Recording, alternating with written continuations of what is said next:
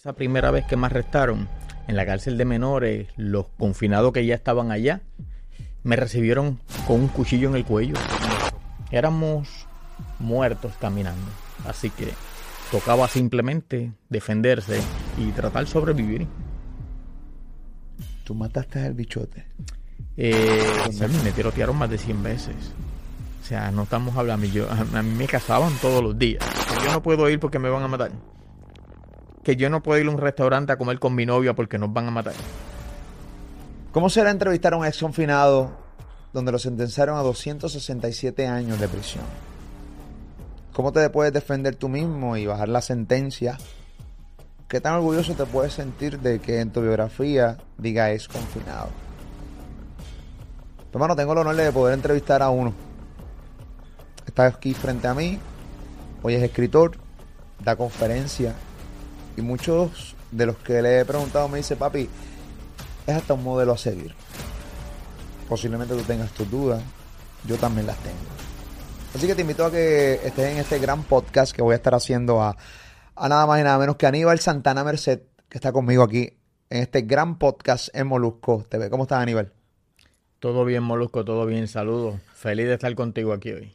Pues, hermano, eh, honestamente, cuando leí todo lo que leí de ti, tú y yo tenemos como que un pasado, quiero, me, me lo dijeron, yo no me acordaba mucho, poco a poco me iban refrescando la memoria y sí, tú y yo tuvimos comunicación en algún momento dado cuando mi programa de radio se llamaba eh, El Pelúa. Eh, refrescame la mente. Mira, eso fue hace un rato ya y para ser honesto ya mi, mi, cabeza también ha, olvidado mucho, pero realmente no, no, no, no en verdad, no, no, no me acuerdo con, con, exactitud cómo fue que tratamos ¿verdad? De, hacer la, comunicación. Sé que saliste por teléfono. Sí, sí, pero no, no recuerdo exactamente ¿verdad? El, enlace como tal de, de, qué fue lo que llevó ahí. No, no lo recuerdo, honestamente. Ok. Al final del día no importa. Lo importante es que hoy estás frente a mí, hoy eres escritor y incluso hasta conferencia tienes tres libros que son tuyos. Tienes libro uno, libro dos, libro tres. Se habla la séptima fuga, los gatos negros y basada en hechos reales. Bueno, lo dije al revés, pero el primero es basado en hechos reales, segundo los gatos negros y la tercero, el tercero es la séptima fuga. Son tres libros que tuviste la oportunidad de, has tenido la oportunidad de escribir y me quiero que me hables en breve de cada uno de ellos. Yo quiero empezar hablando contigo sobre tu niñez, cómo te lleva a ser quien fuiste en un momento dado, cómo te lleva a prisión, cómo incluso te lleva a matar gente y cómo te lleva a las terribles calles. ¿Cómo fue tu niñez? Fue horrible, o sea, horrible en todos los sentidos, horrible porque vivía en mi casa con unos hermanos, con mi madre, con mi padre, mi padre era un hombre alcohólico, sumamente maltratante, o sea, todos los días recibía palizas de mi padre, mi, madre también recibía esos golpes a diario. ¿Tú la veías? ¿Tú lo veías? Eh, sí, ver a mi madre con la boca rota, con los ojos morados casi todos los días porque mi padre estaba borracho y pues simplemente quería entretenerse golpeando a sus hijos o a su esposa, pues eso era horrible para mí. Eh, recuerdo que cuando yo era niño a mí me gustaba la escuela. O sea, yo no era un niño que, que, no le gustaba la escuela, al contrario, yo amaba la escuela. Y ahora de grande pienso que lo que la escuela era para mí como un escape de mi casa. Porque yo cuando estaba en la escuela no quería regresar a mi casa. Siempre, ¿verdad? Fui, fui un buen estudiante dentro de la escuela elemental. Eh, pero ya llegó un momento en mi casa en que todo era tan difícil, o sea, pasábamos hambre porque mi padre prefería comprar ron que comprar comida para sus hijos.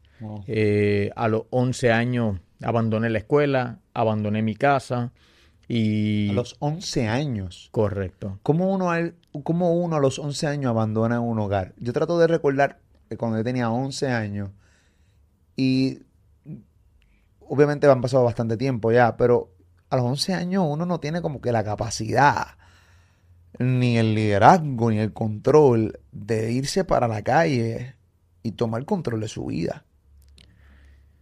Eh, yo diría que los golpes, el maltrato, te, aun cuando eres un niño, te llena de tanto odio, de tanto coraje, que yo le perdí el respeto a mi padre desde que era un niño. Así que abandoné la casa y quienes me reciben, pues los muchachos de la calle, los que ya traquetean, los que ya están en el punto, los que ya están robando. Y a los 11 años cometí el error de hacer o intentar hacer, ¿verdad? Lo que es el primer robo, un escalamiento. Me arrestan porque pues era como delincuente, no tenía ninguna experiencia, era mi primer robo como menor y me arrestan y me dan una sentencia de dos años y seis meses. Eh, me envían a los 11 años. Correcto, me envían a una cárcel en Humacao y estoy seis meses en esa institución juvenil un juez me, da la oportunidad de salir en probatoria. En ese plazo de esos seis meses, mi madre y mi padre se separaron. Por fin. Sí, por fin. Y realmente yo le pedí con todo mi corazón al juez que le diera mi custodia a mi madre. Pero el juez decidió dársela a mi padre. Eh, yo sabía con 11 años que si yo le decía al juez que yo no iba a vivir con mi padre, él me iba a decir, bueno, te faltan dos años todavía, te quedas en la cárcel. Así que le mentí, le dije que me iba con mi padre, pero realmente salí del tribunal, llego a mi barrio y le dije a mi padre hasta nunca y me fui a la calle. Voy a darle un poquito para atrás a todo lo que me has contado. Creo que tengo bastante retentiva ahora, mm. este, eh, y puedo ir poco a poco y llenando los vacíos y las, las preguntas que se me fueron llegando a la mente mientras me relataban la historia. Ok, te escapas de tu casa, eh, te vas antes de eh, hacer tu primer crimen, que fue escalamiento, dices que te reciben la gente, los muchachos de la calle. En la zona donde tú que te criaste era una zona difícil y por qué decides irte con, con, los muchachos de la calle y no tomaste la decisión de irte con gente que no era de la calle? Porque tristemente en el mundo de la calle reciben a todo el que llega. Eh, yo recuerdo que yo salía al balcón de mi casa y allí estaban los adictos curándose frente a mi casa. Éramos niños, estaban los del punto y los del punto siempre pues te preguntan, mira, ¿qué quieres? Un dulce, lo que sea. O sea, esa gente se preocupaba más por mí o por mi familia que la misma sociedad en cuanto a, al gobierno, porque en mi barrio vivían oficiales correccionales, vivían policías estatales, policías municipales y nadie de esas personas del gobierno fue a mi casa a preguntar qué pasaba allí, si necesitábamos ayuda o no. Así que realmente la ayuda me la dio a mí la gente de la calle y terminé perdiendo mi inocencia y convirtiéndome en un delincuente. ¿Qué tipo de pensamientos, si te acuerdas de alguno, tú tenías a los 11 años? Es para tratar de comparar a un chamaco de 11 años de hoy. Está perfecto. ¿Ah? ¿Qué tipo de pensamientos yo tenía cuando niño? Cuando... te acuerdas? Hacer dinero y sacar a mi madre del barrio, de la pobreza. Eh, llevar comida a mi casa para que mis hermanos no se acostaran cada noche con hambre. Eso sí lo recuerdo. Tú sabes que cuando narras que en un tribunal un juez decidió darle la custodia a tu papá en vez de a tu mamá. Pero al principio de la, del podcast me estás narrando que tu papá usaba increíblemente de tu mamá, que le daba unas pelas, pero para matarla, que se divertía dándole a ella y dándole a ustedes unas pelas porque obviamente era alcohólico. Correcto. Entonces yo no, no trato de, de pensar por qué razón el juez decide darle la custodia a tu papá versus tu mamá porque aquí realmente la afectada y la víctima era tu mamá, no tu papá. ¿Cómo un juez toma esa decisión? Nadie le dijo al juez que él era alcohólico, alcohólico nadie, nadie verificó esa información, fiscalía, o sea, ¿cómo es que llegan a esta decisión? Mira, eh, esa es bien, bien difícil entender qué pasó ahí. Es bien difícil entenderlo. Yo, desde mi perspectiva, yo lo único que se me ocurre pensar es que el juez vio a mi madre, una mujer flaquita, una mujer que por el solo hecho de ser mujer tal vez no tenía el poder, el poder o el carácter de controlar a su hijo delincuente. Tal vez es lo que vio el juez, pero se equivocó, porque aquel niño no era un delincuente, aquel niño intentó hacer el primer robo de su vida y falló. aquel niño le gustaba la escuela y esos seis meses que me dieron fue suficiente para yo tener bien claro que yo no quería la cárcel, que yo quería regresar a la escuela. Pero el juez se equivocó. O sea que podemos decir que tú eres víctima del sistema. Y te explico. Aquí nadie manda a nadie a hacer nada. Tú fuiste el que tomaste la decisión de ser un sicario. Correcto. De estar en la calle, de matar gente. Eso fue tu decisión. Correcto. Pero con lo que tú me dices ahora mismo, yo puedo llegar a la conclusión que lo que tú me quieres dejar saber y dar a entender a mí, a la gente que nos está viendo, es que si hubieran tomado la decisión de darle la custodia a tu mamá, seguramente tú hubieras cogido otro camino. Pero el juez tampoco obviamente tiene, no, no sabe lo que tú tienes en la mente. Claro. Eso me lo dices tú hoy. Pero tú entiendes que si tú hubieras ido con tu mamá, tú no hubieras sido lo que tú fuiste. Estoy 100% seguro de eso. 100% seguro. 100% seguro. No hubieras matado a nadie. Cuando yo llegué a la cárcel de menores, esa primera vez que me arrestaron, en la cárcel de menores, los confinados que ya estaban allá, me recibieron con un cuchillo en el cuello. Me robaron las tenis, me robaron la ropa que yo tenía puesta ese día. O sea, está bien claro, yo era un niño. O sea, yo no quería la cárcel. Desde ese momento yo sabía que la cárcel no era lo que yo quería en mi vida. Pero regresar con mi padre no era una opción. Regresas con tu padre. Séme honesto. ¿Te llegó alguna vez a la mente asesinar a tu padre? Sí. Sí, yo llegué a considerarlo. Él abusaba tanto de mi madre que llegó un momento en que yo consideré eso. ¿En qué momento?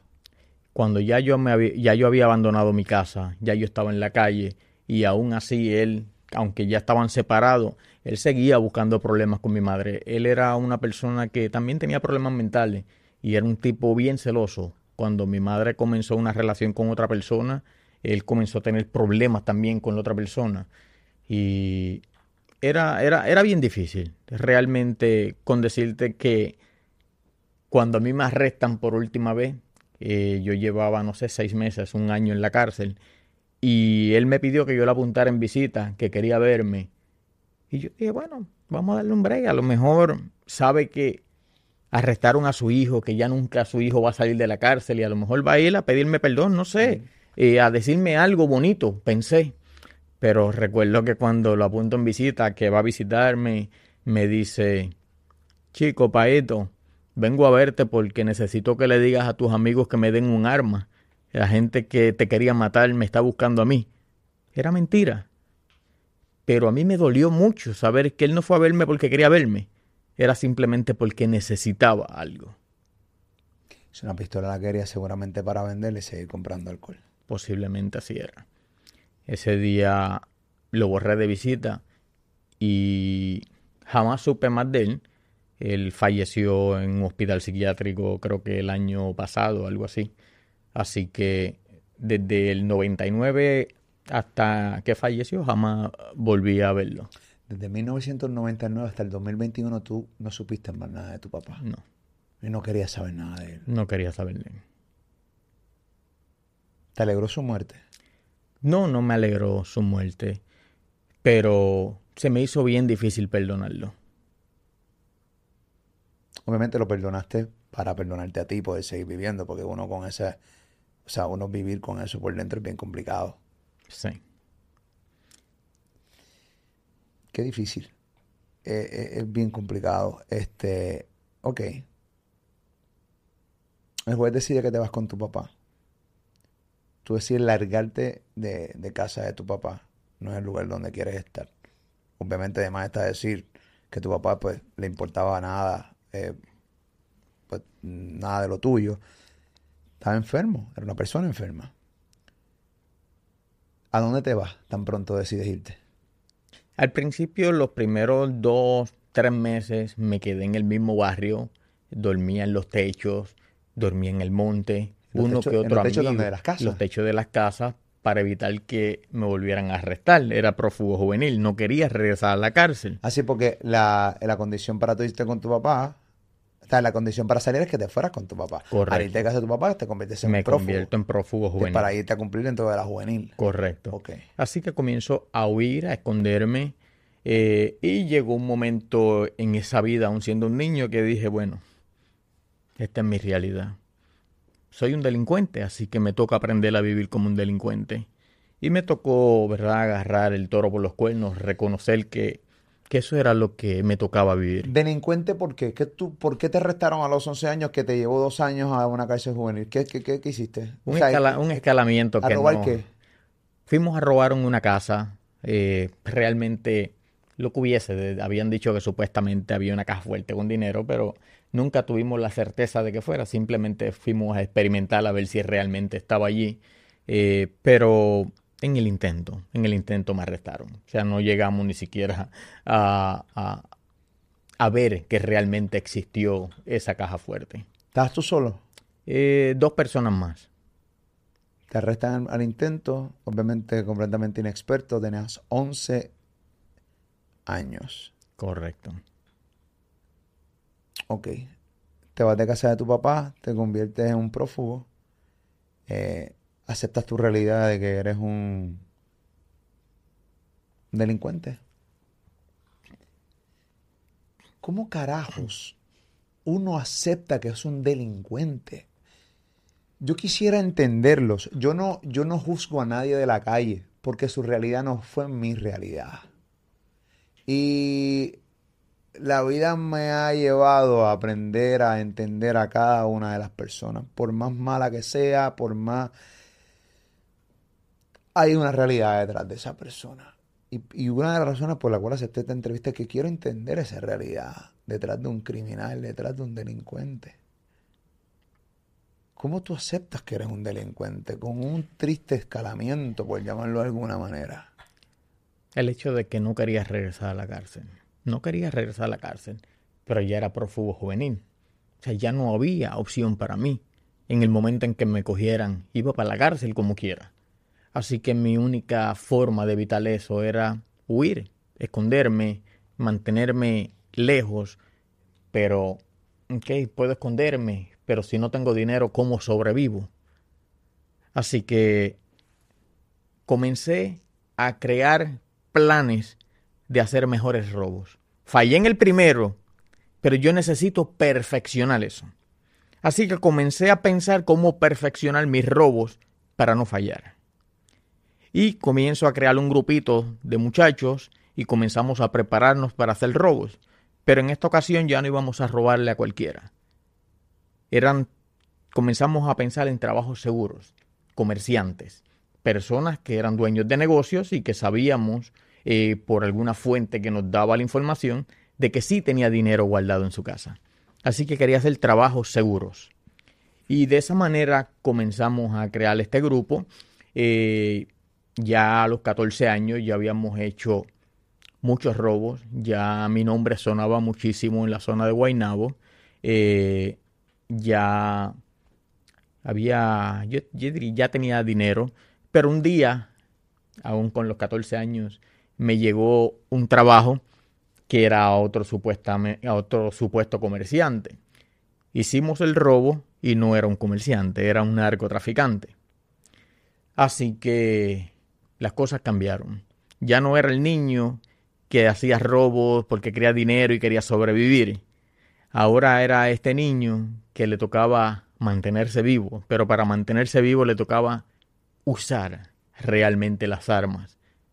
Ahora le tocaba disparar, ahora le tocaba matar, porque si no, el muerto era yo, los muertos eran mis amigos.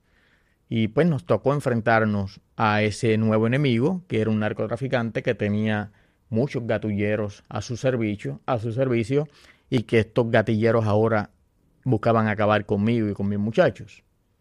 No, no había opción. Ok. Eh, empezás a robar, empezás a ganar dinero, tu nombre rompe a sonar en Guaynabo, Puerto Rico. Correcto. Eh, ¿Cuánto dinero lograste robar? Mucho dinero. Eh, al, narcotraficante o a.? No, no, no, vamos a con el narco ahora. Antes del narco, ¿cuánto dinero lograste robar? Pues mira, para aquellos tiempos de. de que todavía estaba entre los 13, 14 años, no sé, entre robo y robo, tal vez había hecho más de 300 mil dólares en ese tiempo, entre robo y robo. Eh, ¡Wow! Sí. Estaba, estaba bien. Estaba bien dentro de ese mundo, estaba bien. Y luego ocurre lo del narco. Y eso pues me saltó un poco más. Porque fue un robo grande. ¿Cuánto? Ok. Tu trabajo era robarle a comerciante. Correcto. ¿Era por tu cuenta o te llamaba alguien y te decía, hay un comerciante que tiene billete en su casa, era un confidente que te daba, vive en tal lado, la persona te contrataba, tú robabas y le dabas parte a él o era o tú o, la decisión era tuya al 100%? No, eh, tú lo has dicho, siempre teníamos un informante que estaba dentro, que era ya sea un familiar, un amigo, familiar, un, novio de la hija del dueño, familiar, la chilla del dueño del negocio, o sea, siempre era alguien cercano que nos daba el detalle exacto. Un hijo molesto porque no, o sea, quiere adelantar su herencia, cosas como esa. Eh, nos llegaron mucho, mucho, mucha información de muchísimos robos y pues los hicimos y en efecto sacamos mucho dinero. De un solo robo podíamos sacar, y te dije 300 mil al principio, y ya después de eso tuvimos mucho más dinero porque pude quitarle 300 mil a un solo comerciante. O sea, y hacíamos robos, yo diría dos, tres, cuatro veces a la semana. Así que teníamos bastante. Tú sabes que yo estuve buscando de ti, porque yo, yo tenía duda de que tu historia fuera real yo no, no la creía. Y personas que llegadas a mí me dieron, yo también pensaba lo mismo. Y confirmamos la información de que sí, de que sí exististe. La información que hay de ti en la calle era que, ¿cómo me la dijeron? Me dijeron un término, era complicado el pana era complicado. Eh, porque mucha gente puede ver este podcast y estamos a mitad de él. Bueno, yo creo que estamos a 10% de este podcast porque tengo 1572 preguntas. Pero es bien, bien difícil que alguien se siente frente a Molusco y la cantidad de gente que consume esta plataforma a contar esta realidad de la calle. Eh,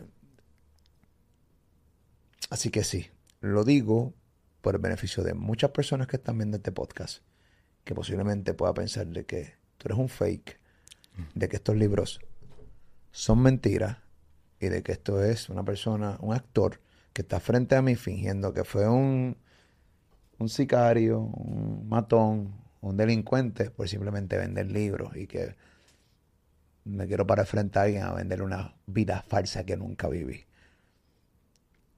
Y te tengo que confesar que yo dudaba mucho de tu historia y de ti. Tuve que hacerte un background check antes de sentarte aquí. no, eso está muy bien, eso está muy bien. Alguien te dice, hay un trabajo grande para robar. Y es que le robas a un narcotraficante. ¿Cómo tú le robas a un narcotraficante y cuánto dinero le robaste al mismo, que fue el, el narcotraficante que te que pidió tu cabeza y era la cabeza tuya versus la cabeza de él. Cuéntame esa historia. Pues mira, eh, eso fue algo que fue bien, bien difícil, bien complejo, porque yo llego a mi barrio y ya, pues la persona que me va a dar el trabajo está allí me está esperando y me dice, mira, Paito, este, yo sé que te dedicas a esto. Eh, mi cuñado me dice, mi cuñado tiene un millón de pesos en la casa. Así, literal, así como te lo estoy contando. Mi cuñado tiene un millón de pesos. Hay un millón de pesos, bro, de, un millón de dólares. Así todo. Y, él, y, él, sí, yo era, yo era un delincuente, yo hablo bien ahora, pero él dice, ¿qué? Tú eres loco, ¿para qué un millón de pesos? Y me dijo, sí, lo tiene. Y yo le ayudé a contarlo. Él es el esposo de mi hermana. Y yo le dije, narcotraficante, es un bichote, porque esa es la palabra que se usa en la calle, es un bichote. Y me dice, no, es un bobo, tipo es un mamado, es, mi, es, mi cuñado. Y yo le dije, ¿estás seguro que no es un narco? No, no lo es. Yo le dije, yo tengo gente para defenderme. Tú no. ¿Es o no es un narco? No, no lo es. Si me decía que era un narco, no íbamos a hacer el trabajo. No lo hacía. Aunque hubiese un millón, como él me dijo, y no lo hacía. Porque teníamos códigos en la calle. O sea, ese narco hacía lo mismo que yo. Lo único que él vendía droga y yo robaba. Éramos dos delincuentes intentando sobrevivir en la calle. Así que yo no iba a tumbarle el kiosco a alguien que hace lo mismo que yo.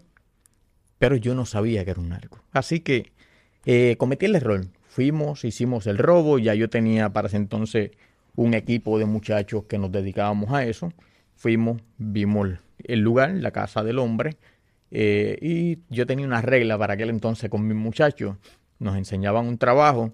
Y en el trabajo, eh, si la puerta de la casa estaba abierta, nos estaban invitando a entrar en ese momento. Ese era el momento para hacer el trabajo. No era después. O sea, hubo trabajo en que nosotros estudiábamos y podíamos estar estudiando tu casa una semana, dos semanas, un mes antes de hacer el trabajo. Pero si íbamos a tu casa hoy y tú tenías la puerta abierta, hoy era. Ese momento era el trabajo. Así que pasamos y estaba la puerta abierta. Así que en ese momento hicimos el trabajo, eh, nos llevamos un millón de dólares en efectivo, tal como nos dijo la persona. ¿Había gente en la casa? Sí. Sí, estaba la persona a quien le robé, eh, estaba su esposa y creo que un niño, dos niños, no recuerdo. Pero como para nosotros siempre la familia era sagrada, o sea, separamos a la esposa y al niño y eh, actuamos con la persona aparte para obligarnos a que nos diera el dinero. O sea, espérate, espérate. Sus robos no eran entrar sin que nadie se dé cuenta. No. Sus robos eran con las personas en la con las personas en la casa. Sí. Amordazaban a las personas. Sí. Las amarraban. Sí. Y las obligaban a fuerza de pistolas a abrir lo que tuvieran que abrir para llevarse el dinero. Correcto, porque si voy a tu casa y usted tiene una caja fuerte incrustada en el piso, ¿cómo me la voy a llevar si tú no la abres? Claro, sí, sí, comprendo. Así que, pues, ese tipo de trabajo es lo que hacíamos nosotros. Entraste, la puerta estaba abierta, ese fue el día que te llegó la invitación de poder este, robarle a esta persona que ante tus ojos y la, en los ojos de tu muchacho no era un bichote. Eh, la cosa no era... Ustedes amordazaron la esposa de un bichote. Ustedes amordazaron seguramente el hijo o los hijos de un bichote. Correcto. Y ustedes amenazaron a un bichote. Correcto. ¿Y le robaron cuánto a un bichote? Un millón de dólares, drogas y armas. Porque nos llevamos las cosas en bultos. Así que después que nos vamos del lugar, que llegamos a la base, que abrimos los bultos, es que nos topamos con la droga. Las armas ya las habíamos visto en el momento de los hechos pero ya no había break, ya estamos allí, ¿qué le vamos a decir? Ah, mira, perdón, no te preocupes, toma, nos vamos, no podemos ya eso, ya cruzamos esa línea, ya no había marcha atrás. Eh, pero al día siguiente esa persona se había enterado de todos los que participamos. Así. Al día siguiente ya sabía todos los que fueron ese día a hacer el, el robo. Usted estaba enmascarado, obviamente. Sí. Pero como dijiste al principio del podcast, ya tu nombre estaba sonando por la zona de Guaynabo. Por ende, seguramente no hay muchas personas que hacían lo que tú hacías, ¿o sí? Eh, no, en mi zona no había muchas personas que hacían. ¿Y fue en esa zona que tú robaste el millón de eh, a este bichote? Bastante cercana a mi zona, pero se enteró por la misma persona que da el trabajo. Sí, tristemente cometió un error, un error de principiantes. O sea, si tú no tienes dinero, ¿cómo te compras un carro del año al día siguiente de robarle a tu cuñado? ¿Cómo te compras una motora al día siguiente robarle a tu cuñado? Alguien que te conoce, que sabe que tú no tienes nada. Así que pues se dan cuenta que él es el que participó, lo secuestran y él da los nombres de todos nosotros. Y de esa manera ya al día siguiente de ese robo ya no había opción. Era una guerra donde tenía que simplemente sobrevivir. Sea que tú me quieres decir a mí que ¿Era él o eras tú? Eso es correcto. La persona que les da el trabajo compra carros, motoras, obviamente se dan cuenta, los raptan, seguramente le dieron la pela de la vida, los tira en medio, y tú tienes que decir entre matarlo a él o si no, la, cabeza tuya era la cabeza de él. Sí, no había opción, ya estaba claro. O sea, a, él asesinó a su cuñado. En el momento que obtuvo los nombres de todos los que participamos, la persona murió, así que ya sabíamos que no había marcha atrás. Ya sabíamos y estábamos claros que éramos muertos caminando. Así que tocaba simplemente defenderse y tratar de sobrevivir. ¿Tú mataste al bichote? Eh, no. No. Pero si le preguntaras a el Aníbal cuando tenía una mente criminal, ahora no, ya no soy un delincuente, pero si le preguntaras a aquel delincuente que algún día fui, te diría, me equivoqué al dejarlo vivo. Así que toda la guerra fue por eso. Lo dejé vivo porque yo fui simplemente por el dinero, yo no fui a matarlo. Yo no era un asesino. ¿Y cómo lo dejas vivo y él no te mata a ti? Sí, después, bueno, fue una guerra horrible. Eh, muchos asesinatos ocurrieron de mi parte. Eh, yo tenía 48 muchachos que trabajaban, que trabajaban conmigo para mí y en la guerra que comenzó con esa persona desde que yo tenía 14 años hasta el último día en que me arrestaron a mis 17 la guerra se mantuvo activa, se mantuvo viva todos los días. Eh, al menos 20 de los muchachos que trabajaban conmigo murieron en esa guerra. Eh, uno de mis mejores amigos me traicionó por dinero e intentó asesinarme, me dio un tiro en la barriga. Eh, así que fue una guerra horrible. ¿Y ese amigo? Está muerto. ¿Quién lo mató? otros amigos míos. Que se vengaron por ti. Que se vengaron por mí. Por el tiro que te dio en la barriga. Correcto, por la traición. La traición. ¿Cuánta gente murió de, aquel lado? Yo diría tal vez la misma cantidad. Era, era, era una guerra enorme. O sea, era un grupo grande. Ellos nos superaban a nosotros en número, nos superaban en poder. Eh, solo que yo utilicé una estrategia que ellos no esperaban y es que yo intenté demostrarle a ellos que yo tenía igual o mayor poder que ellos, aunque yo estaba claro que no, que jamás mi poder alcanzaba el de ellos, pero ellos no lo sabían. Así que utilicé la estrategia de dividir mi grupo en grupos pequeños y atacar a toda su gente el mismo día, todos los días. Eh, y ellos pensaban que yo tenía un ejército y que tenía mucho poder. No, yo solo estaba pensando cómo ganar una batalla que estaba perdida hacía rato. ¿Cómo le perdonan la vida al bichote? O sea, lo llegaste a tener de frente. Yo estoy aquí grave. Lo llegaste a tener de. Lo llegaste a tener de frente. O, o, o simplemente es que te arrestaron y cuando llega tu arresto, sencillamente, pues ya se acabó la guerra. Eh, no lo tuve de frente jamás, solamente el día en que le robamos. Luego de eso, él simplemente se oculta y suelta a sus leones. Y yo perdí la cara todo el tiempo. Yo estaba claro de que estaba muerto y yo quería dirigir a mis muchachos. De hecho, cuando comienza la guerra, al día siguiente yo reuní a mis muchachos, a todos, y le dije, soy yo, o sea, la guerra es mía, ustedes no tienen que ver. Retírense, váyanse, váyanse de Puerto Rico. Y todos me dijeron, no, aquí estoy, aquí estamos. Si te van a matar, pues nada, que nos maten a todos. Y decidieron quedarse a mi lado. Así que dimos la cara todo el tiempo, me monté en los carros todo el tiempo a, a darle la cara a la guerra. Yo le decía a mis muchachos, quiero ser el primero en montarme al carro y quiero ser el último en montarme de regreso. Y cada vez que salíamos a cazar los enemigos, yo decía, si alguien muere hoy, quiero ser yo. O sea, la guerra mía, realmente intenté enfrentarla completa. Eh, fue bien difícil. No era nada fácil tener que dormir todos los días de tu vida en tu casa con dos pistolas debajo de la almohada, con un rifle al pie de la cama, porque sabes que en cualquier momento o uno de los tuyos te va a traicionar o te van a llegar a tu casa.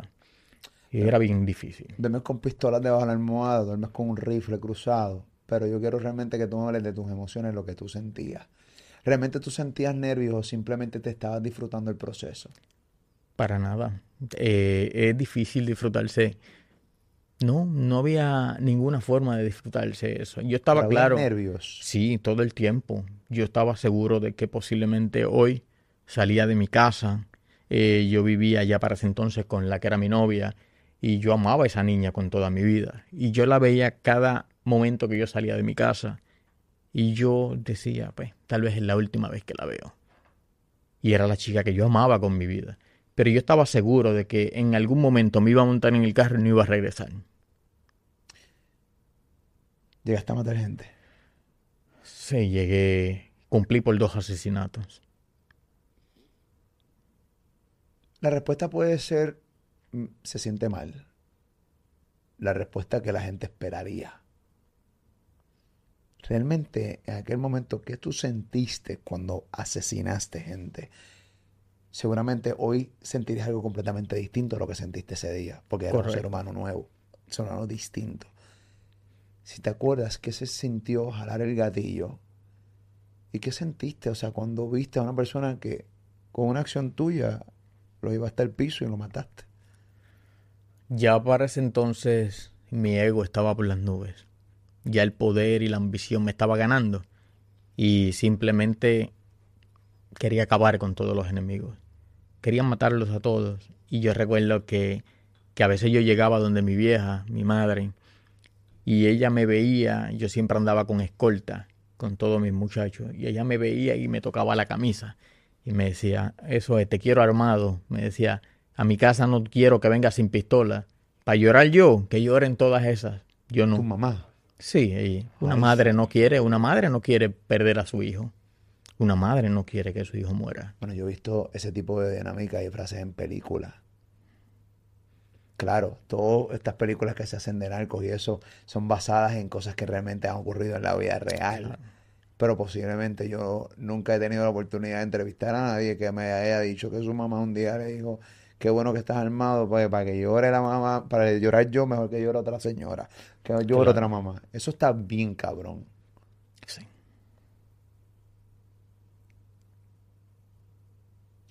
¿Cómo tú pudiste estar tres años vivos con una guerra que tú en números eras, sé, me contaste de la estrategia, me contaste de la dinámica, eh, le hiciste creer a este bichote y a este grupo de personas que tú eras igual de grande que ellos cuando no lo eras.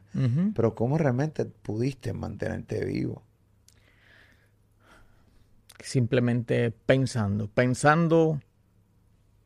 Yo intentaba pensar cada día de mi vida cómo yo acabo conmigo.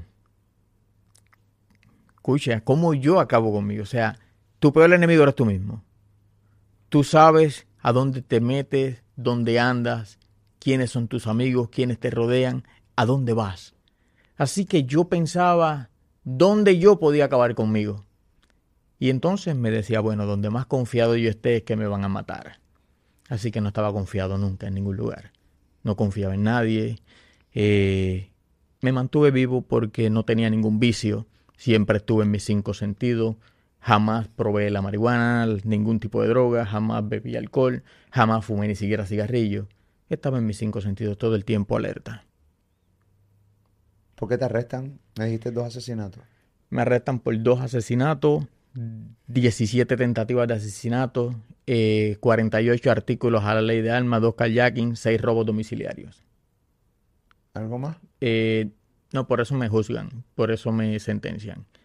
Eh, hubo, otros muchos delitos que se cayeron en los tribunales. ¿Esto fue bajo la ley federal o fue estatal? Estatal.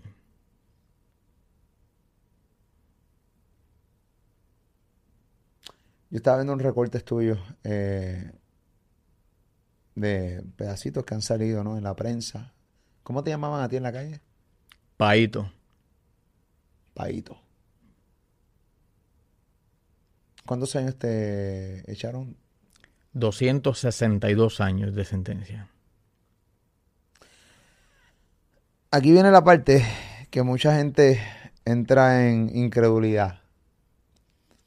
Es la parte como tú vas a una, una sentencia de 267 años a una sentencia de 50 y pico de años y cómo hoy estás aquí conmigo hablando. Vamos a empezar cómo es estar en la cárcel. Si tuviste algún problema en la cárcel con algún tipo de persona que pertenece al grupo del bichote que tú le robaste. Porque siempre ocurre. Sí, totalmente. No pudieron acabar conmigo en la libre comunidad, así que ahora estaban pagando para que acabaran conmigo en la cárcel. En la cárcel, según ellos, no hay rifles ni pistolas, así que era fácil acabar conmigo allí. Eso pensaron. Eh, pero pues, yo me defendía muy bien al puño, yo era boxeador también, esa ¿Tú parte. te considerabas el verdadero hijo de puta bien cabrón de chamaco? O sea, a estos niveles, cuando tú me estás hablando de que de que tú no moriste, o sea, tú mataste, o sea, tú creaste estrategia, que es la que hay. O sea, era como, o sea, este refrán que dice el diablo en patines. Sí, toda persona que conoció mi vida real en el pasado, que me conoció tanto en la libre comunidad como en la cárcel, sabe que le di la cara a todos mis problemas. Tú nunca tuviste miedo de nada ni nadie. No, en cierto modo cuando estaba en la cárcel yo creo que también busqué en algún momento morir. 262 años. O sea, yo creo que me enfrenté a todos los enemigos en la cárcel porque estaba buscando morir. Eso fue al principio. Los primeros dos, tres años de mi sentencia fueron horribles. O sea, muchos confinados intentaron quitarme la vida. Eh, cuando yo ingreso a la cárcel por primera vez, eh, ahora de adulto, recuerdo que eh, usted conoce lo que le llaman los diferentes grupos en las cárceles, los nietas, los 27, los 25. Son bandos, ¿verdad? Que, que, son como familias en la cárcel. Para cuando yo me criaba en mi barrio, se hablaba de los nietas. Yo conocía solo de los nietas porque los nietas tenían una filosofía bien bonita que le agradan a todos y que no son chotas, no son sátiros, no son violadores, no abusan de mujeres ni de niños. Así que como yo caí en esa filosofía y creía ciegamente en eso, pero pues yo decía, yo soy nieta. Yo nunca había estado en una cárcel de adultos. Tú no choteaste, pero yo decía, claro, yo decía, yo soy nieta, porque yo no creía en nada de eso. Yo simplemente e, era afín con esa filosofía. Así que cuando llego a la cárcel, eh, tristemente, eh, la filosofía no es lo que yo esperaba. No lo es simplemente, y verdad, respeto a todos los nietas, cada quien tiene una mente de, una forma de pensar diferente, pero realmente para aquellos tiempos en los que llegué, eh, líderes de aquellos tiempos de los nietas me querían matar. Y yo decía, ¿por qué? Si yo no te conozco, tú no sabes quién yo soy tú y yo no tenemos ninguna guerra. Líderes de los nietas te querían matar. Sí. Y yo decía, ¿pero por qué? Entonces era matemática. Todo es matemática, o sea. Así que el dinero compra todo. No hay nada que el dinero no compre. La vida, la libertad, tal vez, pero dentro de lo material y de las personas, el dinero lo compra todo. Una de, las cosas que hice, eh, obviamente, como te dije al principio, era buscar información de ti. Te hice un background check porque te había dicho que no has estado en varios medios de comunicaciones aquí en PR. Y muchas veces estas historias son hasta un poco fantasiosas. Porque son fuertes de creer. Estamos hablando, todo lo que tú me has narrado hasta el momento, lo he visto en series y en películas. Y a mucha gente común y corriente, le cuesta creer que realmente un ser humano puede vivir esto de verdad. Hice este background check y confirmé cada una de las cosas que tú me estás diciendo. Desde sí, hay gente que relata sí, este chamaco yo lo conozco y sí era verdadero HP. Y una de las cosas que encontré dentro de mi búsqueda es que perteneciste a eso mismo. Me estabas hablando que perteneciste a ambos grupos. Yo creo que eh, ya explicaste lo que significa la filosofía de los También está la filosofía de los 27 y también hablaste de los 25. Pero dentro de la información que encontré, apareció que tú perteneciste a ambos grupos, a los nietas y a los 27. ¿Cómo se puede pertenecer en la cárcel a dos mismos grupos y hoy vivir para contarlo? Pues mira, esa historia es un poco compleja, pero te la voy a resumir lo más, ¿verdad? Lo, más simple posible. ¿Qué son los 27? Los 27 son un grupo eh, igual que los nietas, tienen su propia filosofía, tienen sus normas, tienen sus reglas, tienen lo que ellos llaman sus propios principios. son una familia también dentro de la prisión.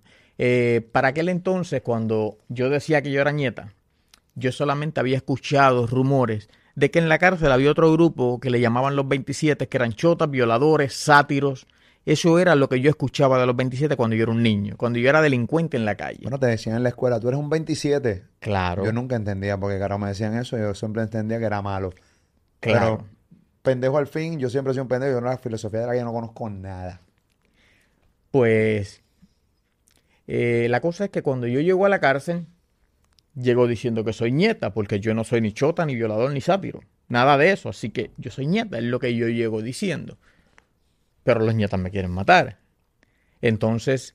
Porque obviamente el, el bichote le había pagado a los nietas para. Los oficiales correccionales están conspirando. Yo llego a la cárcel. Wow, wow, wow, wow. La policía correccional también estaba conspirando para que te mataran. Sí. Cuando yo llego, el primer día que yo llego, llego a la 292 de Bayamón y en admisiones, a mí me reciben dándome una paliza horrible los oficiales correccionales. Yo tenía, eh, que, ¿verdad? Las esposas en las manos, cadenas alrededor de la cintura, grilletes en los pies. Me dieron una paliza yo estando así. Y me preguntan a qué bando yo pertenecía. Y yo le dije, soy nieta. Y el sargento en ese momento que estaba allí le dice a uno de los oficiales, mételo donde están los 27 para ese entonces los 27 y los nietas estaban en guerra. Así que este guardia correccional quería que me metieran con los 27 porque yo soy nieta. Para que te mataran. Claro. Y entonces el otro oficial le dijo, mira, no puede, esa gente está en guerra. Y el sargento le dijo, eso es lo que quiero, que nos hagan el favor. Así que me meten con los 27. Yo no me rehuso, yo nunca tuve miedo a nada. Yo voy hacia allá eh, para mi sorpresa, cuando llego al lugar de los 27, hay un amigo mío de Guaynabo que cuando me ve me dice, ya, lo paito que tú haces aquí, cabrón. Y yo le dije, pues, me arrestaron, aquí estoy, no puedo hacer nada. Me dice, pues, ¿y a qué bando tú perteneces? Y le dije, nieta. Mi chico, pero tú eres loco, aquí somos todos 27. Y yo le dije, pues yo soy nieta. El guardián me metió acá, yo no puedo hacer nada yo estoy aquí, si no, pues díganle a los guardias que me saquen de aquí, pero yo no, yo no voy a irme, ya yo estoy aquí. Y entonces, pues, él llama al líder de los 27 que estaban allí en ese momento, y cuando el líder llega, que me ve, el amigo mío le dice, ah, este es el gran país, el que sale en todos los periódicos, en las noticias. Y yo le dije, sí, ¿qué pasó? Y nada, hablamos, y se hizo bien amigo mío este 27. Estuve allí compartiendo con ellos eh, varias semanas eh, yo estaba claro en, en una celda cerrado, ellos salían a la recreación juntos y estaban una hora sueltos ellos, pero yo estaba cerrado en mi celda porque yo no pertenecía al grupo, no me, no, no, pero era por, por la orden de ellos mismos, no de la administración, porque no podíamos eh, estar juntos. Si no podían compartir juntos, claro. tú eras nieta. Sí, pues entonces yo le estoy diciendo al líder de los 27 allí que, que nada, que abogue con los nietas que están al frente, que me quiero ir allá para que ellos aboguen por mí. Y entonces él hablando con los nietas, eh, intentan comprarlo también. Y él llega y me dice, Baito, esa gente lo que quieren matarte. ¿Estás seguro que tú quieres ir para allá con esa gente? Y él dice, sí, yo quiero ir para allá, para que me maten. Me dice, chico, pero tú eres loco, quédate aquí con nosotros. Si nosotros lo que queremos son guerreros, que metan mano de verdad. No te vayas con esa gente, esa gente lo que quieren es matarte, esa gente eso es lo que quieren. O sea, ellos no te consideran a tu nieta. Esa gente te van a matar. Y no me importa.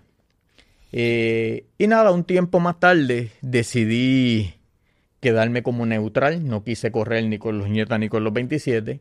Y estuve como dos años solo, eh, guerreando contra todo el mundo. Wow. Eh, hasta que un día eh, decidí, este, le llaman tomar la bandera, coger la bandera de los 27, pero con la condición de que este líder era el único que iba a convertirse en mi padrino.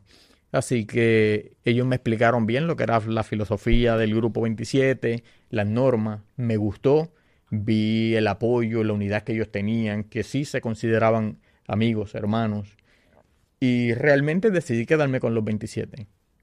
Eh, ese amigo, eh, perdón, murió hace poco en la cárcel. Era un hombre que, que me dio a mí una lealtad más grande e incluso que cualquiera de los muchachos que estuvo conmigo en la libre comunidad. Este confinado para mí se convirtió en el hermano de verdad que siempre quise tener. Y, y nada, este, siempre fue bien leal a mí y yo siempre fui leal a él. Y fue un gran amigo. O sea, nunca, nunca pudo salirse, murió en la cárcel. Murió en la cárcel. ¿Estaba sentenciado de por vida? No, él tenía una sentencia como creo que eran 65 años eh, y hace, no sé, dos, tres años eh, se suicidó. No pudo con su sentencia. Y pues me dolió mucho, me dolió mucho porque, porque de verdad fue un gran amigo. Uno de los mejores amigos que tuve en mi vida. Percepción versus realidad. Cuando te dicen la filosofía de los 27, Tú entendías que esto era para los chotas, violadores, que era todo lo contrario que dicen, bueno, de la filosofía de Noñeta. Correcto. realmente, ¿cuál era la filosofía de los 27 y por qué entonces decide abrazar este grupo? Porque los 27 tienen la misma filosofía que los nietas. No aceptan chotas, ni sátiros, ni violadores. Y tienen un grado de lealtad tan grande. Y eso yo lo vi, lo viví realmente. O sea, los 27 estaban dispuestos a dar la vida por mí. Cuando yo me uní a ellos, ellos daban su vida por mí, contra cualquiera que intentara asesinarme a mí en la cárcel. Así que definitivamente ellos, para mí, es el mejor, el mejor grupo. Yo conocí todos los grupos en la cárcel, conocí 15 años en la cárcel, así que conocí a todos los grupos y conocí muchísimos que pertenecían a todos los grupos.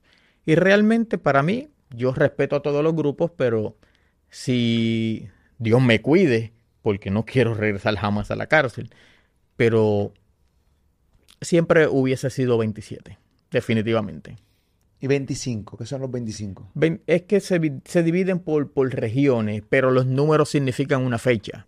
El, grupo 27 eh, es una fecha. Es una fecha en la que el 27 de junio del 80 asesinaron a tres chicos en el presidio, tres jovencitos que eran amigos de estas personas que crean lo que es el grupo de los 27.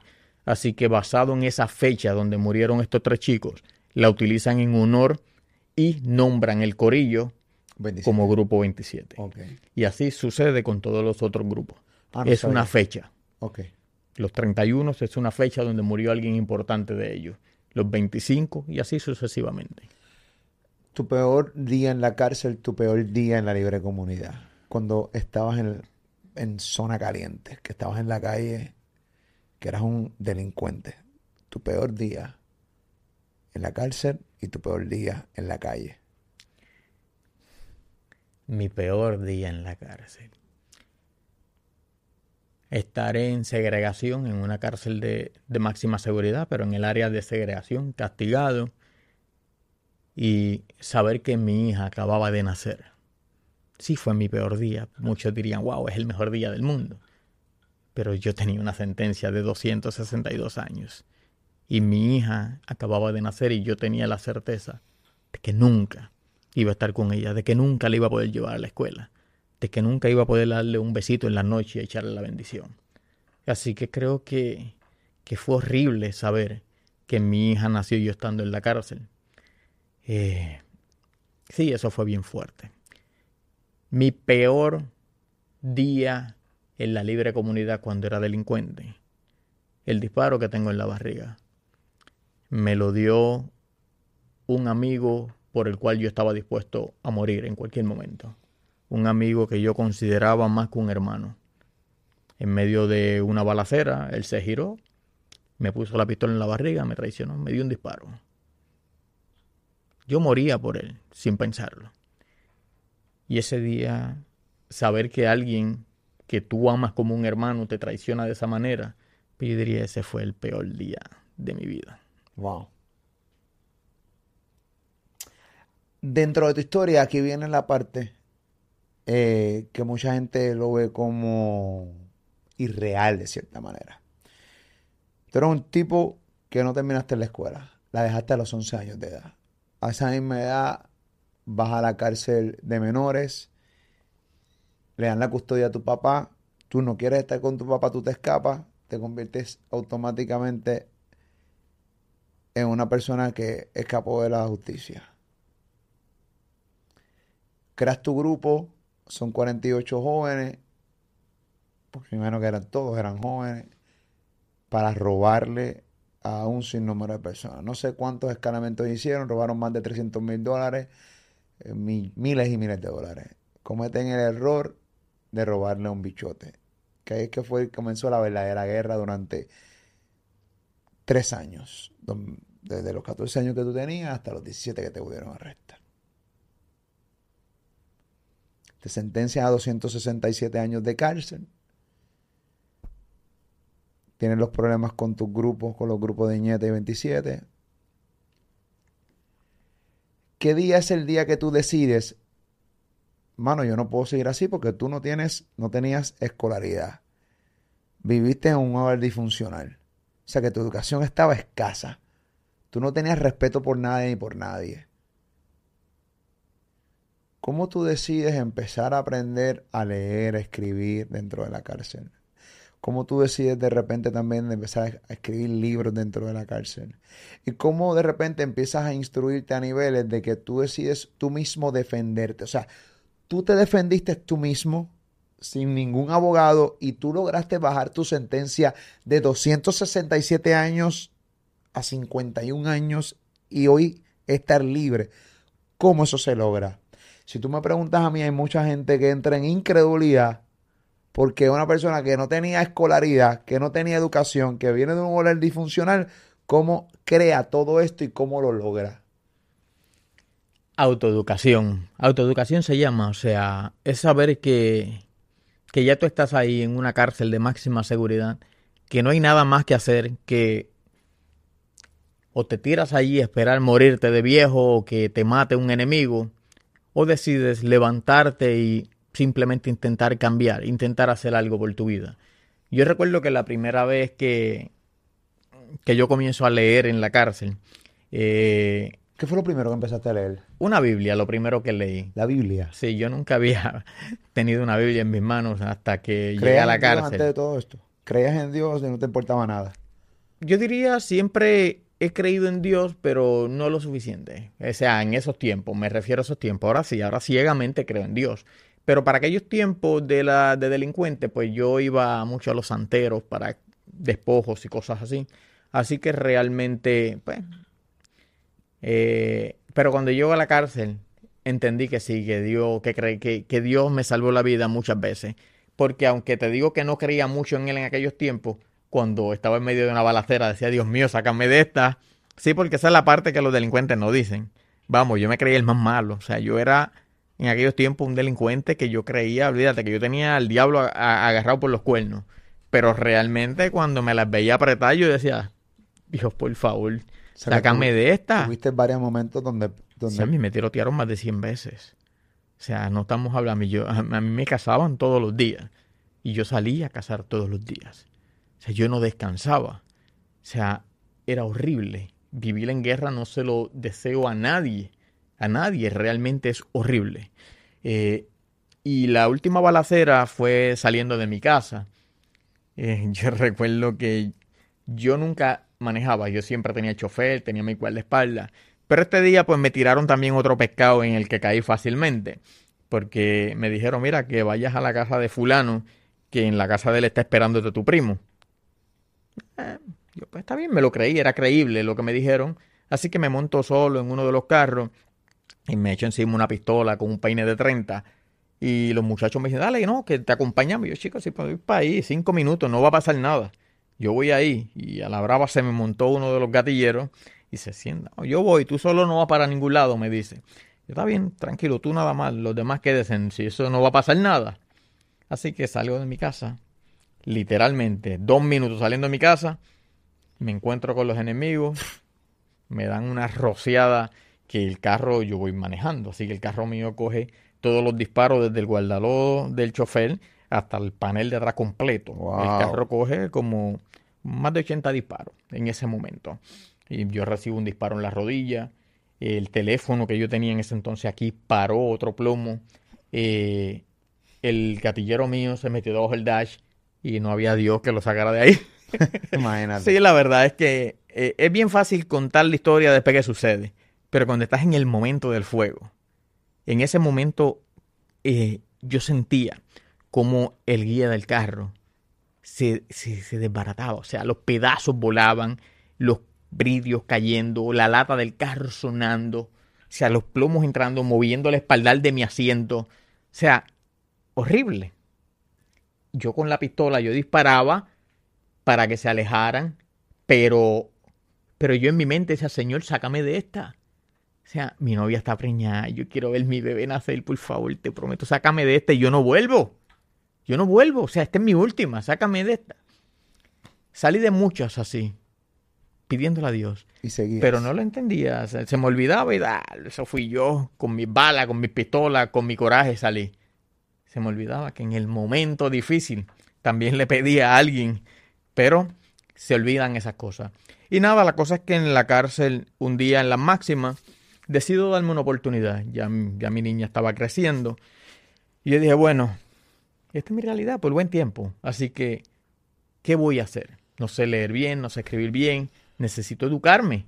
Yo voy a morirme en la cárcel de viejo tal vez, pero yo quiero que mi hija algún día esté orgullosa de mí. No importa si me muero en la cárcel, pero yo no voy a ser más un delincuente. Quiero educarme. Eh, y comencé a leer para educarme perdón, leyendo descubrí que yo no sabía hablar, que yo era pésimo hablando. Todas las palabras que yo conocía de mi jerga, todas, casi ninguna estaba en el diccionario. Y yo comencé a corregirme. Eh, y comienzo a, educarme. Decidí que, iba a hablar mejor, que quería eh, ser una mejor persona aún estando allí. Y recuerdo que después de la Biblia, eh, un día estoy bañándome y salgo del baño y me paro a hablar con otro confinado y él tiene un libro. Y yo miro así ese libro y yo le digo, ven acá, y ese libro que tú tienes ahí. me dice, ah, no sé, yo no sé ni, ni. Y me, me, dijo, y verdad, y perdona la palabra, pero me dijo, yo no sé qué cabrón lo, lo, lo escribió.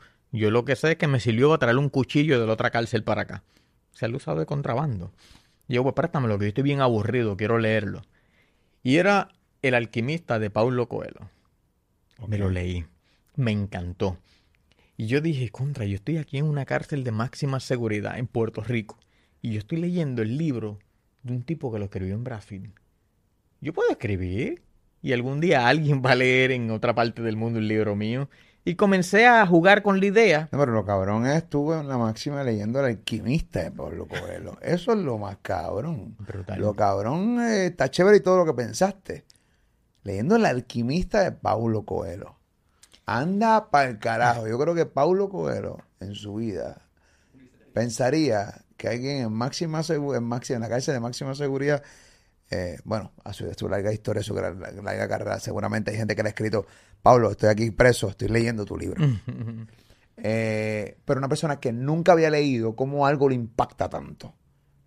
Esa es la pregunta, ¿cómo algo te impacta tanto? O sea, de repente aprendiste a ver que hay algo cabrón que te, te lo puedes disfrutar y que es sano.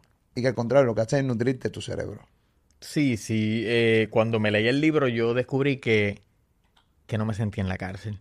Que mientras yo leía, yo no escuchaba los portones, que ya yo no escuchaba a los presos gritando, que ya yo no escuchaba a los guardias dando este, órdenes. Y me gustó tanto que comencé a leer y a leer y a leer hasta que llegó el momento que dije, bueno, déjame leer libros de leyes ahora. Y leyendo libros de leyes, libros, ¿verdad? Este, comencé a conocer un poquito del derecho penal y de todas estas leyes. Y decidí hacer una primera moción. Eh, y esta primera moción se le envía a los tribunales y me llegó a un lugar en el que yo le estaba pidiendo que reconsideraran mis sentencias y que me dieran por favor las sentencias todas en forma concurrente. Pero tenía que escribirle a seis tribunales diferentes, a seis jueces diferentes. Así que un poquito, porque tal vez convencer a uno es fácil, pero tenía que convencer a seis. Wow. Así que me tocó escribirle, ¿verdad? Todo esto y todas llegaban no lugar. Pero yo decía, bueno, son 262 años tengo tiempo para seguir escribiéndole. Así que cada vez que llegaban no lugar, yo volví y le escribí y le enviaba la misma carta. La misma que ellos me estaban regresando y yo se las regresaba otra vez. Y así estuve con ese jueguito durante ocho largos años. Hasta que ellos se cansaron de mí, diría yo, y me la dieron al lugar. Y es de esa forma que mi sentencia de 262 años. ¿Qué decía la carta que tú les enviabas, enviabas, reenviabas, reenviabas, reenviabas? Que yo le conté mi historia yo le expliqué Escrita, en la carta. Mano escrito. Sí. obviamente no hay computadora, no hay maquinilla, no hay una cara, un Utilicé el, ¿verdad? Lo que es el bosquejo de una moción. Aprendiste. Correcto. Y en esa moción, pues le escribí mi historia. Okay. Por qué estaba en una cárcel, por qué me fui de mi casa, por qué me, me, me convertí en delincuente. Y, y que realmente yo era un niño que no tenía una dirección, que yo necesitaba una oportunidad, que yo no pedía que me bajaran la sentencia, solo que me dieran la oportunidad de que todas mis sentencias fueran en forma concurrentes. Y enviaba la misma carta. Al final, 51 años, son muchos años como quiera. Así que los 262 se convierten en 51 años. Cuando me llegó esa carta al lugar, yo era el preso más feliz del mundo. O sea, no había en todo Puerto Rico un preso más feliz que yo. Y los muchachos me decían, chico, cabrón, tú eres loco. 51 años, eso no lo hace ni un cocodrilo debajo del agua, me decían. Y yo, no, yo sí.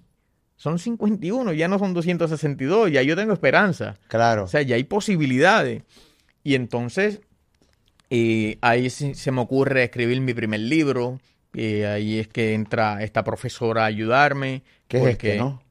No, ya yo llevo siete libros.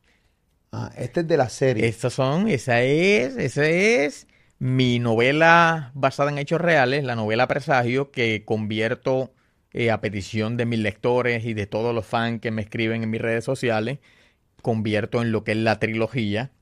Y, y esa es la trilogía de Presagio. O sea, no hemos llegado todavía a esto. Ok. No, el primer libro se titula Reflexiones tras las rejas. Era un libro en el cual yo le enviaba mensajes de motivación y de esperanza a los jóvenes para que no erraran y no cometieran los mismos errores que cometí yo. Así que... ¿Y lograste llegar a los jóvenes? Sí, desde la cárcel me, me comenzaron a sacar para las escuelas, a darle charlas a los estudiantes. Eh, y fue curioso porque esto es, te hago otra anécdota rápida que es bien buena. Y es que 51 años, como decían los muchachos, no lo hace ni un cocodrilo bajo el agua. Así que llegó el momento en que yo decía, wow, yo, yo no creo que tenga la oportunidad de salir nunca. Porque yo intenté fugarme muchas veces y todo, no encontraba la forma de hacerlo, porque siempre pasaba algo que me dañaba en la fuga.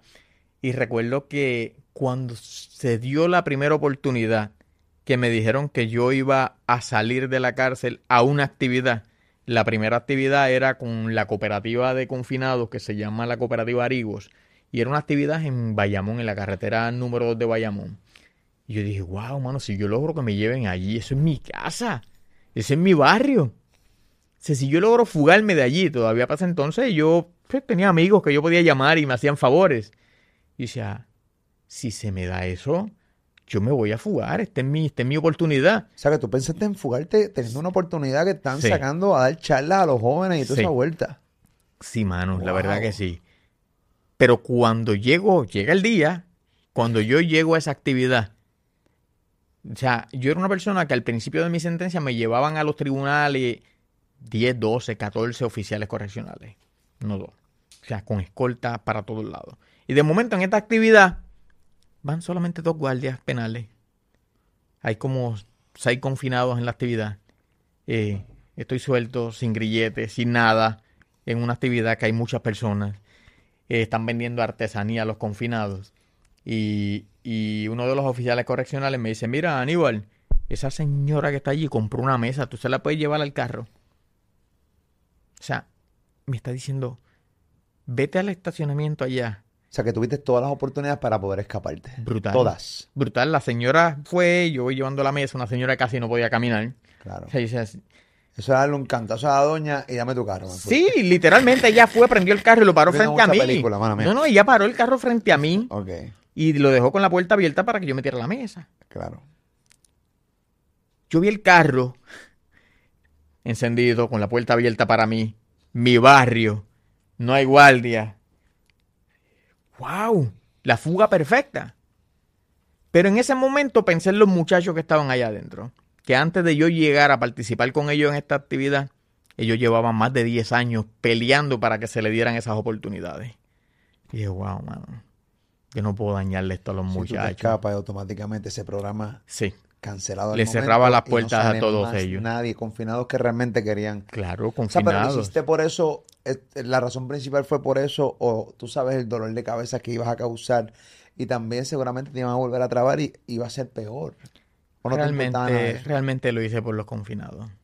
Wow. Lo hice porque allí habían confinados que tenían sentencias de 99 años, que llevaban ya 23, 24 años en la cárcel, y le faltaba uno o dos años para cualificar para la Junta de Libertad o Palabra. Y todo eso que ellos hacían era Contaba. parte del expediente para ellos tener esa oportunidad. Y yo dije, yo no puedo hacer esto. Le dije a la señora, "Eh, gracias, y nunca más vuelva a dejar su carro así encendido frente a nadie. Frente a un confinado. Sí, sí, sí. Y, sí. Y Sí, ella- o sea, no sí. sé si sabes, pero yo esta noche no duermo en una celda y yo tengo un carro. por favor, vamos a bajar, señora. Sí, Wow. sí. Y la verdad esa es una anécdota que, que me dice a mí bien claro que en ese día ya yo estaba comenzando a cambiar mi vida. Porque el paíto que fui antes, esa oportunidad era la perfecta. Jamás lo hubiese desperdiciado. Y ese día yo entendí que yo estaba cambiando. Y nada, me, me autoeduqué. En la cárcel me convertí en escritor, comencé a dar conferencias. Eh, luego llegaron a la cárcel a hacerme un documental que se titula Aníbal. Este documental lo presentan por primera vez en el Fine Art en Atorrey. Me llevan a verlo, así que me vi en pantalla gigante allí en el, en el cine. Y esa era, yo creo que la primera vez en mi vida que llevo un cine. El documental narra todo lo que me estás contando. El documental narra todo lo que te conté de, de anterior, eh, al principio de mi sentencia y pues lo que lo que yo había vivido hasta el momento del documental. Ok. No con lujo de detalle de lo que hablamos. antes. Correcto, no, aquí eh, tú estás hablando cosas que no están en el documental, correcto. Nunca has, obviamente, no tienes pesadillas de tu pasado. Perse, vivo en Perse. Sí, vivo siempre, vivo en la Perse. ¿Todavía vives Eh, en Perse? Sí, sí, siempre la tengo porque es como yo le digo a las personas, o sea, ya yo no soy un delincuente, yo cambié mi vida, pero yo tuve muchos enemigos en el pasado, sé que hay muchos muertos, sé que quedan vivos, pero fui yo el que cambié, no ellos. Así que también respeto eso. Ellos saben, y siempre lo digo para que les quede claro, que yo no soy un peligro para ellos, yo no lo soy porque simplemente ya yo no soy un delincuente. Eh, pero mi intención es enviar un mensaje de, motivación, de esperanza a los jóvenes. Eh, así que, pero sí, siempre camino por la sombrita, porque yo sé que yo fui el que cambié, no ellos. Ya lo que interesante es esta historia, puñeta. Eh, regresas a la cárcel, te desarrollas tu escritura, sigues escribiendo, hablas lo del documental, todo eso. ¿En qué momento es que te reducen tu sentencia más todavía y sales a la libre comunidad? Ya para el 2009, 2000, 2008, 2009, ya yo había logrado que me bajaran la sentencia a 262. Eh, eh, perdón, a 51 años. Entonces, en el 2011 ya yo cualificaba para libertad bajo palabra. Pero, no, perdón, en el 2013 ya yo cualificaba porque ya llevaba 15 años en la cárcel. Así que por mi buen comportamiento, por mi ajuste, porque ya había publicado un libro, porque ya había dado, no sé, 30, 40 conferencias en escuelas en diferentes partes de Puerto Rico, eh, el documental. Así que todas estas herramientas eh, me ayudaron a mí. Fueron como ese empujón que yo necesitaba. ¿Pero para fue un indulto? No. Eh, libertad bajo palabra. el indulto llegó después ya estando en la libre comunidad. Para limpiarte completamente todo, como... esa, es otra historia brutal, o sea... sí, quiero, quiero que me explique, o sea, ¿qué, tiene, como, qué diferencia tiene en la libertad bajo palabra sí. versus el indulto y, bajo qué gobierno?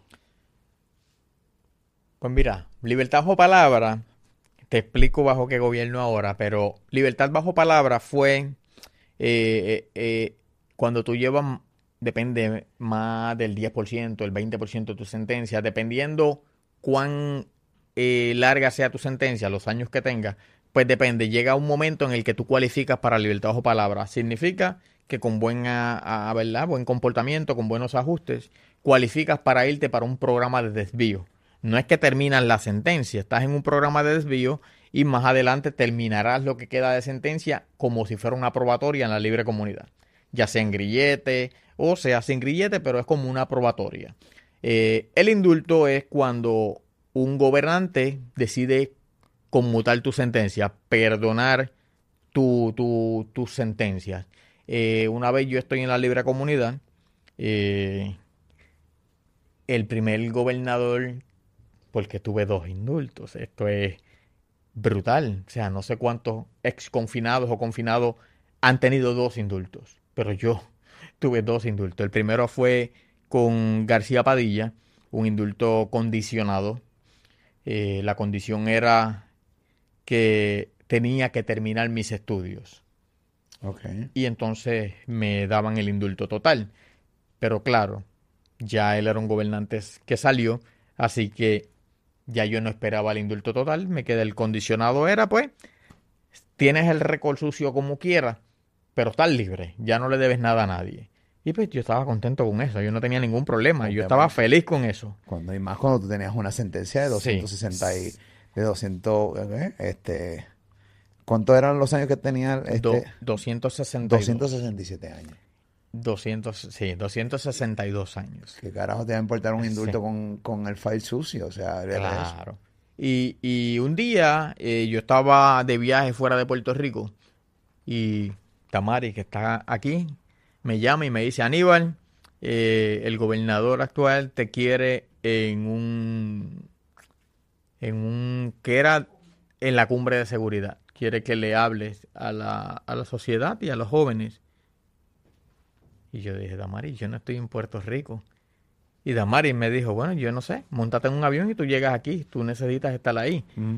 Así que me monté en un avión y yo llegué. Al otro día a las 8 de la mañana yo estaba ya en la cumbre de seguridad. Eh, di, ¿verdad? Lo que es mi testimonio, di los consejos que pude a los jóvenes y tiempo después, sin yo esperarlo, me llaman de la Junta Libertad o Palabra y me dicen, eh, Aníbal, ¿estás en Puerto Rico? Y yo no, ando de viaje y me dijeron, pues tienes que llegar acá porque tienes que firmar tu indulto total. yo no lo esperaba, yo ni siquiera lo pedí. Llegó solo. Yo digo, Dios ha obrado en mi vida de una manera tan brutal que, a veces yo tampoco lo comprendo. Aníbal, eh, estamos viviendo momentos bien difíciles en el mundo. Obviamente incluye Puerto Rico, nuestra tierra, donde nacimos y nos criamos.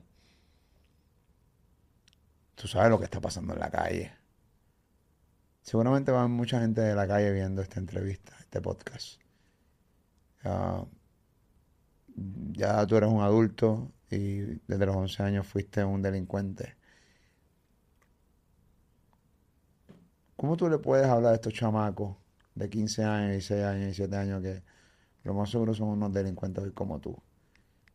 Que seguramente no tienen otra opción en la vida que lo que están haciendo hoy. Y así lo ven como tú lo viste en algún momento, tú lo contaste al principio de este podcast. ¿Cómo tú puedes ¿Cómo tú le hablarías a ellos ahora mismo aquí? O sea, y cuestión de no tan solo que le hable, es que la palabra le pegue. Y de, cierta manera, como que hagan wow. Yo le diría que dejen de vivirse la película en la que están. Que dejen esa película para la televisión y para el cine. Porque en la vida real, en la vida del crimen, solo ellos van a pagar con su vida o con su libertad. O sea, van a terminar muertos o van a terminar en la cárcel porque no pare más. O sea, el mundo de la calle, el mundo de la delincuencia, eso es las únicas dos puertas que vas a encontrar, la cárcel o la muerte. Yo le diría que aun cuando ya en este momento de su vida estén en problemas, simplemente enganchen los guantes y se vayan, que no cometan el error que yo cometí. No vale la pena dar la cara. O sea, dar la cara me refiero a enfrentar la guerra.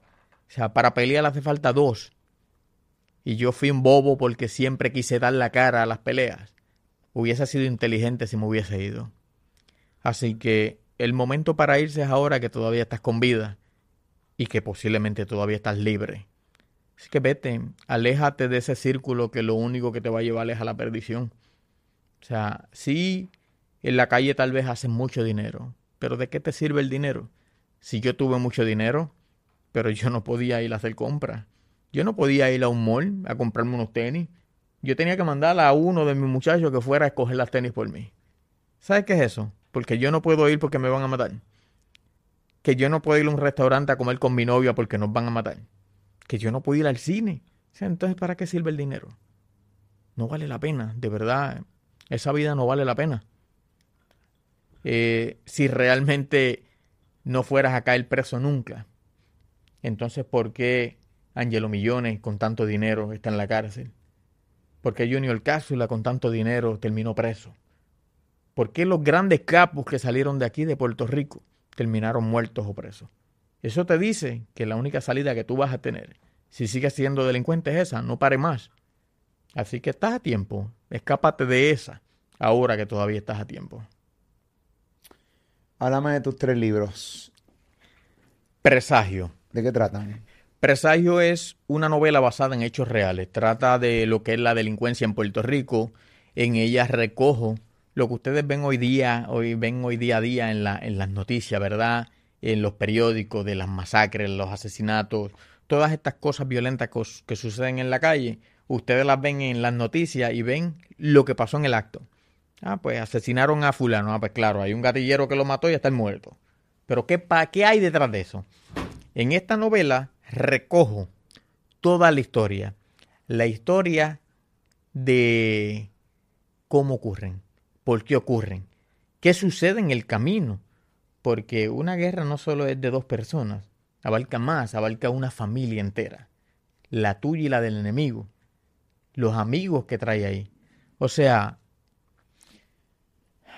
eh, en este libro, en estos tres libros, la primera novela, la primera novela que publiqué, eh, Presagio, fue un libro que tenía dos historias en el mismo libro. Eh, y mis lectores, mis seguidores se quedaron con hambre, con hambre de más. Y me escribían en las redes sociales, Aníbal, pero ¿qué pasó con X personaje? ¿Qué pasó con esta historia? Yo quiero más, yo quiero saber qué pasó en este. Entonces, ¿qué pasó con Ernesto? Que está en la cárcel, pero lo quieren matar. ¿Dónde está? ¿Qué pasó con Ernesto? cuenta, queremos saber más. Así que decidí separar los libros y crear un libro nuevo, que es la, el libro número 3, que es la séptima fuga. Y la séptima fuga es ese libro que completa esta trilogía y cierra este capítulo de esta novela basada en hechos reales. O sea, cualquier productor puede coger estos tres libros y convertirlo en una serie. Correcto. Eh, estamos en negociaciones todavía Hace ya un tiempo eh, se interesaron unos productores de, de allá de, Los Ángeles. Eh, entramos en negociaciones, firmamos unos documentos y algunas cosas. Y estamos en eso. Espectacular. Estamos en eso. La intención es esa, llevarla a convertirla en una serie. Aníbal Santana Merced, me alegra poder haberme sentado contigo me alegra poder haber, eh, pues que me hayas compartido tu historia más allá de lo que vimos en el documental, con lujos de detalle. Me alegra. Es bien difícil. que una persona no sea reincidente cuando sale de la cárcel. Háblame un poco del sistema correccional de Puerto Rico. Porque hablo de Puerto Rico porque es el país donde yo vivo. Odio y detesto ver personas que hablen de, o sea, hablar de otros países que yo no, no sé, porque no conozco cómo funciona eh, su gobierno, su país, y yo hablo del mío. Eh, siempre se habla del sistema correccional que es una basura que no sirve, que no es bueno y que básicamente lo que lleva es a una persona que estuvo en la cárcel a la reincidencia. ¿Por qué? Porque cuando sale de la cárcel no encuentra oportunidades, las personas no lo quieren dar trabajo porque pues es un ex confinado, una persona que fue un criminal o que pues lamentablemente pues es bien, es bien complicado que una persona se pueda reincorporar a la libre comunidad cuando no tiene oportunidad de la comunidad. ¿Cómo tú ves el sistema correccional de Puerto Rico? ¿Realmente hay oportunidades después que tú sales de la cárcel? O sea, si tú fuiste un asesino, un violador, o sea, realmente, ¿cómo, cómo, cómo uno no puede, uno realmente puede estar en, nuevamente con, la gente? Pues mira, eh, es una, es todo un proceso, es un proceso bien, bien, bien complejo el salir de la cárcel y adaptarte, ¿verdad? A una sociedad que te mira por encima del hombro porque eres un ex confinado, que te tiene miedo en cierto modo y con razones, vamos, porque no puedo excusar sé quién fui, eh, así que puedo entender que haya personas que digan, ok, una línea, hay una línea que no se cruza, eh, pero el sistema penal de Puerto Rico en los años 70, 80 era una basura, en los años 90 seguía siendo una basura. Hoy día está mejorando, o sea, no trato de excusar a nadie ni trato de tirarle toallas a nadie, o sea, realmente no, pero realmente está mejorando porque en mis tiempos, cuando yo ingresé, a mí me hubiese encantado que hubiesen los programas que hay ahora de universidad. Programas universitarios, programas más educativos que hay en este momento. Eh, me hubiese encantado en mis tiempos, pero mis tiempos no fue así. Yo estuve 10 años en máxima seguridad y durante esos 10 años yo estuve solicitando todo el tiempo que me permitieran estudiar. Y durante esos 10 años a mí no me permitieron estudiar en máxima seguridad. y ahí es donde el sistema erraba porque, ah, ok, tengo un hombre en máxima seguridad y no le quiero dar privilegio porque es un tipo peligroso y está en máxima seguridad. Le estoy dando los privilegios a los de mediana y mínima. Pero entonces yo creo que están pensando al revés. Porque es que el peligroso es aquel. Así que debemos cambiarle la mente al peligroso porque es el que mata gente. Es el que comete delitos graves. Pues vamos a tratar de cambiar a aquel. bajarle un poquito las rayitas al violento. Entonces, la educación no estaba para los de máxima. Ah, que pueden pensar que los de máximas tienen 99, 100 años de cárcel y por eso no merecen privilegios. Sí, pero no todos tienen esa sentencia. Hay de máxima que están por asesinato y tienen 12 años y tienen 15 años de sentencia. O sea, es un hecho que van a salir. Y la mayoría de esas personas que están en esa máxima seguridad no tienen ningún grado de educación tampoco. No conocen otra cosa más allá del punto, la guerra y la violencia.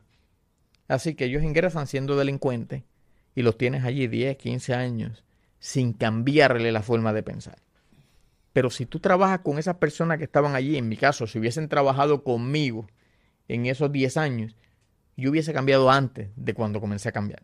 Yo comencé a cambiar después porque yo decidí cambiar, pero no porque había herramientas allí que me ayudaran a cambiar. Así que tal vez hoy hubiesen más Aníbal en la calle si realmente hubiesen herramientas para la máxima seguridad. Eh, nada, el, sistema era un desastre para aquellos años.